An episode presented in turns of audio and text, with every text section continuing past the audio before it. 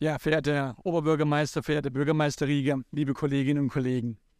Mit dem heute zu verabschiedenden Haushalt verhält es sich ein bisschen wie mit dem Kaninchen, das vor der Schlange sitzt. So wie das Kaninchen gelähmt und starr der drohenden Gefahr gegenübersteht, so regungslos und hilflos blicken Verwaltung und Gemeinderat auf globale Krisen, auf die Erlahmung der Wirtschaft, auf Fachkräftemangel oder auf die rasant steigenden Zinsen, die alles aus den Fugen geraten lassen. Ein Großteil der Risiken und Herausforderungen kommt dabei von außen. Doch Handlungsspielräume, um darauf zu ähm, reagieren, haben wir uns in der Vergangenheit selbst durch Misswirtschaft und falsche politische Entscheidungen genommen. Dabei verkommt der sogenannte Kernhaushalt schon fast zu einem Nebenkriegsschauplatz. Denn der Kernhaushalt ist längst entkernt. Wenn wir ihn heute beschließen, dann sind bedeutsame finanzpolitische Entscheidungen schon im Vorfeld getroffen worden, wenn wir an städtischen Beteiligungen und Eigenbetriebe denken. Dort gibt es in Summe weit höhere Umsätze als im Kernhaushalt. Dort werden mehr als doppelt so viele Investi Investitionen wie im Kernhaushalt getätigt und dort finden sich etwa viermal so viel Schulden wie im Kernhaushalt. Die FSB, die VAG, die FETM, sie alle erhalten auf der Intensivstation für defizitäre Unternehmen, unabhängig von den Haushaltsberatungen, die Finanztransfusionen, die sie benötigen, um nicht augenblicklich auszubluten und den sicheren Insolvenztod zu erleiden. Doch eine Heilung ist nicht in Sicht, denn von, von Tag zu Tag benötigen die Beteiligungen mehr Transfusionen. Der OB vermag kein Wasser in Wein zu verwandeln. Gleichwohl versucht er sich in dem Zusammenhang gern an der dichterischen Umdeutung von Schulden in einen Gewinn, wenn er zum Beispiel das Bild von der Stärkung der FSB bemüht. Aber, Herr Oberbürgermeister, einem Unternehmen politisch Defizite zu verordnen, um dann anschließend die selbstproduzierten Löcher mit neuen Schulden aus dem städtischen Haushalt zu stopfen, ist keine wirtschaftliche Stärkung eines Unternehmens, sondern bestenfalls ein Taschenspielertrick.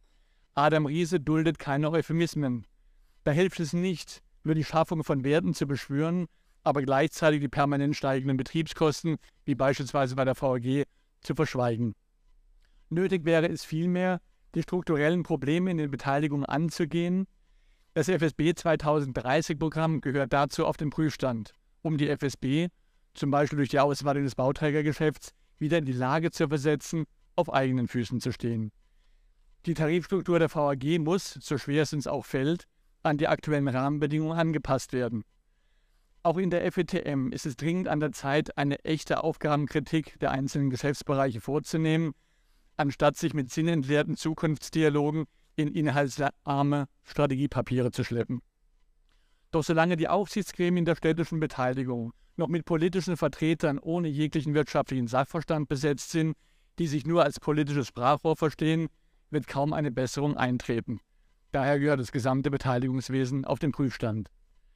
Und dies führt direkt zum Piwi-Prozess und der Projektgruppe für Impuls und Wandel in der Verwaltung. Piwi sollte so eine Art Think Tank sein, losgelöst von den üblichen Verwaltungsprozessen und Gremienläufen und bereit, jeden Stein umzudrehen, um strukturelle Defizite zu beseitigen. Doch bevor auch nur ein Tropfen an Innovation auf fruchtbaren Boden fallen kann, verdampft er in der heißen Luft alltäglichen politischen Genörgels und den Beharrungskräften in der Verwaltungsspitze. Übrig bleiben bislang nur kleine Trippelschritte wie die Zusammenlegung von Stabsstellen beim Dezernat 1 oder die Neuordnung der Dezernatszuschnitte mit der Verschiebung von ALW und Co. Solche Schritte waren und sind richtig, weil sie zu effizienteren Strukturen und kürzeren Entscheidungswegen führen. Sie können und dürfen aber nur der Anfang eines viel umfassenderen Prozesses sein.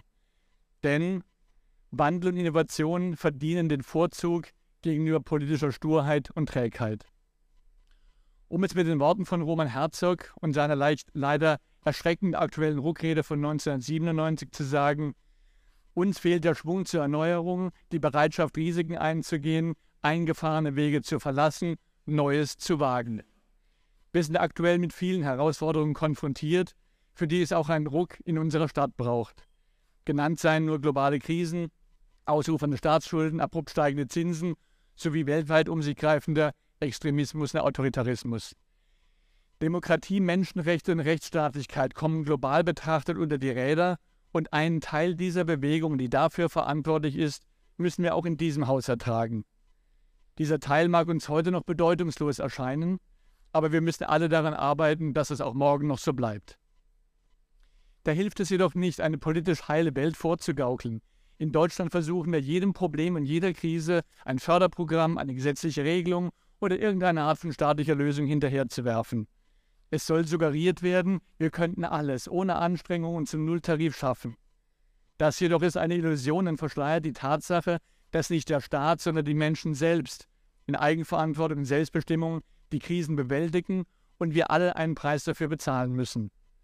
Frei nach Kant lässt sich für die heutige Politik formulieren, die Unmündigkeit der Bürger ist staatsverschuldet. Doch weder sozialistische Fantasien noch grüner Etatismus werden uns helfen, die Probleme zu bewältigen. Und von denen gibt es reichlich. Wir wollen die Klimakrise meistern, schaffen es aber nicht einmal ein paar Windräder zu bauen. Wir wollen die Verkehrswende meistern, bekommen aber nicht einmal hinreichend Ladestationen errichtet. Wir wollen die Digitalisierung voranbringen, benötigen aber ein Jahrzehnt, nur um allein die Schulen mit dem Nötigsten auszustatten. Dabei sei nicht vergessen zu erwähnen, dass gerade die beruflichen Schulen in einem zum Teil jämmerlichen baulichen Zustand sind und wir unabhängig von der Digitalisierung einen gigantischen Sanierungsstückrückstau haben. Diesen können wir nicht mehr ewig verdrängen.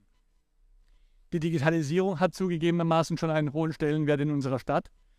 Dennoch kommt sie nach unserer Einschätzung immer noch zu langsam voran, während der Rest der Welt gerade durch neue KI-Tools revolutioniert wird. Vielleicht sollten wir in Freiburg einmal ChatGPT befragen, wie man einen digitalen Führerscheinantrag gestaltet oder gar einen Bauantrag auf digitalen Wege zur Entscheidungsreife bringt.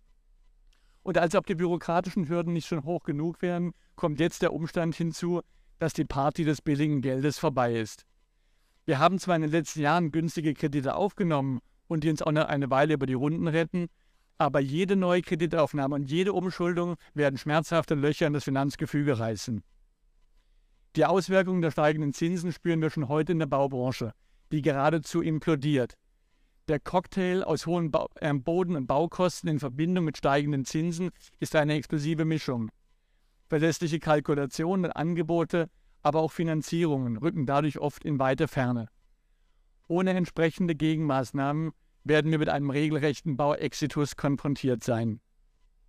Wenn wir Dietenbach, Klein-Escholz und andere Projekte realisieren wollen, werden wir sehr schnell umdenken und flexibler werden müssen. Ein engständiges Festhalten an Grundsätzen zum Erbbau, an strikten Bauvorgaben oder an starren Vermarktungskonzepten werden wir uns sicher nicht mehr leisten können. Wir müssen auch endlich eingestehen, dass es sich angesichts zu erwartender Kostenmieten von über 20 Euro pro Quadratmeter beim Neubau nicht um die Art bezahlbaren Wohnraums handelt, die wir so oft ins Schaufenster gestellt haben. Last but not least müssen wir wieder zu einer gesellschaftlichen Balance in dieser Stadt zurückfinden, die durch politische Entscheidungen der letzten Jahre gefährdet wurde. Wer zum Beispiel ambitionierte Klimaschutzziele erreichen will, tut gut daran, die Menschen für einen gesamtgesellschaftlichen Kraftakt zu motivieren und zu begeistern und eben nicht verschiedene Teile der Bevölkerung und deren Bedürfnisse gegeneinander auszuspielen. Wer beispielsweise Autofahrende pauschal als böse Klimasünder willkürlich zur Kasse bittet, verkennt deren legitimen Bedürfnisse nach individueller Mobilität. Gemeinderat und Verwaltung sollten darüber hinaus klare Signale senden, dass die Aktionen der letzten Generationen auf keinerlei Verständnis bei uns stoßen und dass Maßnahmen, die zur Spaltung der Gesellschaft beitragen, den Rückhalt für den Klimaschutzgedanken schwächen. Nicht nur in diesem Bereich müssen wir auch darauf achten, die finanziellen Lasten für die Krisenbewältigung gleichmäßig und gerecht zu verteilen und nicht nach Gutsherrenart politisch einseitig zu agieren, wie wir es in der Vergangenheit erleben mussten. Gleichwohl erkennen wir auch unter dem Strich an, dass die Verwaltungsspitzen aus, der, aus den Fehlern der Vergangenheit beim letzten Haushalt gelernt hat. Statt Volldampf gegen die Wand zu fahren, hat sie zumindest den Leerlauf eingelegt. Sowohl bei der Personalplanung als auch der grundlegenden Bereitschaft zur Neustrukturierung sehen wir zumindest gewisse Bemühungen, die in die richtige Richtung weisen, wenngleich auch nur bislang in homöopathischen Dosen. Wir wollen aber das Instrument der Ablehnung eines Haushalts nicht inflationär verwenden und nicht überstrapazieren. Doch wenn wir daher heute trotz aller hier vorgebrachten Kritik dem Haushalt zustimmen, dann tun wir das leidenschaftslos und ohne Wohlwollen. Wir verbinden die Zustimmung mit der Mahnung, die strukturellen Probleme endlich anzupacken. Uns bleibt nur die Hoffnung, dass der nächste Gemeinderat es besser machen und neuen Schwung mit sich bringen wird. Vielen Dank.